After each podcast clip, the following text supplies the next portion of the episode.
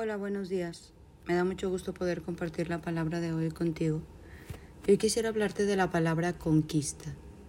¿Qué piensas tú cuando se viene esa palabra a tu mente y a tu corazón? Yo creo que todos queremos conquistar varias áreas en nuestra vida.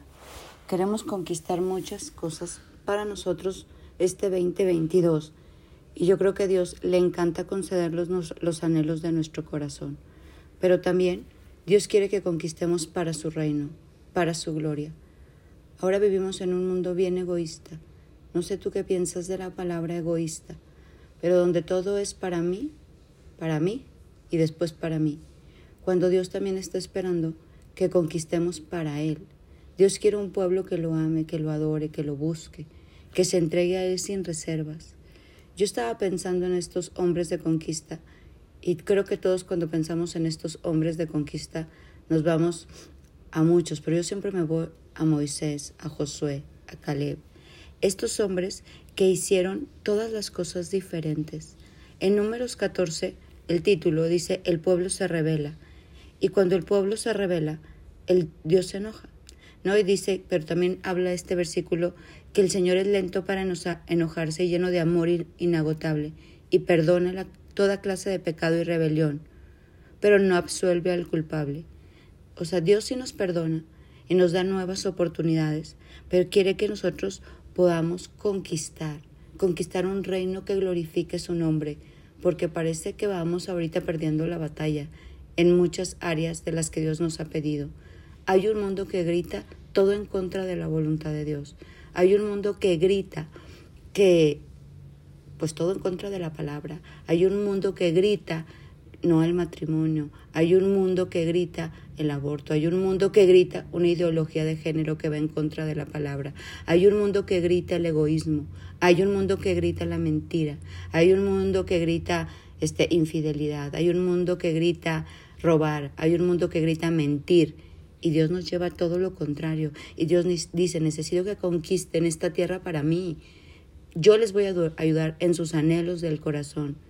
Los voy a bendecir, pero para que ustedes sean de bendición, para que puedan glorificar mi nombre y puedan levantar una sociedad que siga amando mis leyes, que me siga respetando, que siga cumpliendo con mi llamado, que siga estableciendo el reino, que quiera llevar a hacer la obra. Pero parece que solo hay un mundo que quiere conquistar para sí mismo mis negocios, mis cosas, mis asuntos, y no para gloria de Dios. En este en este capítulo de números 14 dice, Sin embargo, mi servidor Caleb tiene una actitud diferente a los demás. Él se ha mantenido fiel a mí. Por lo tanto, yo lo llevaré a la tierra que exploró. Sus descendientes tomarán posesión de la porción de la tierra que les corresponde. Ahora bien, den la vuelta y no sigan hacia la tierra donde habitan los amalecitas y los cananeos. Mañana deberán partir al desierto en dirección del Mar Rojo.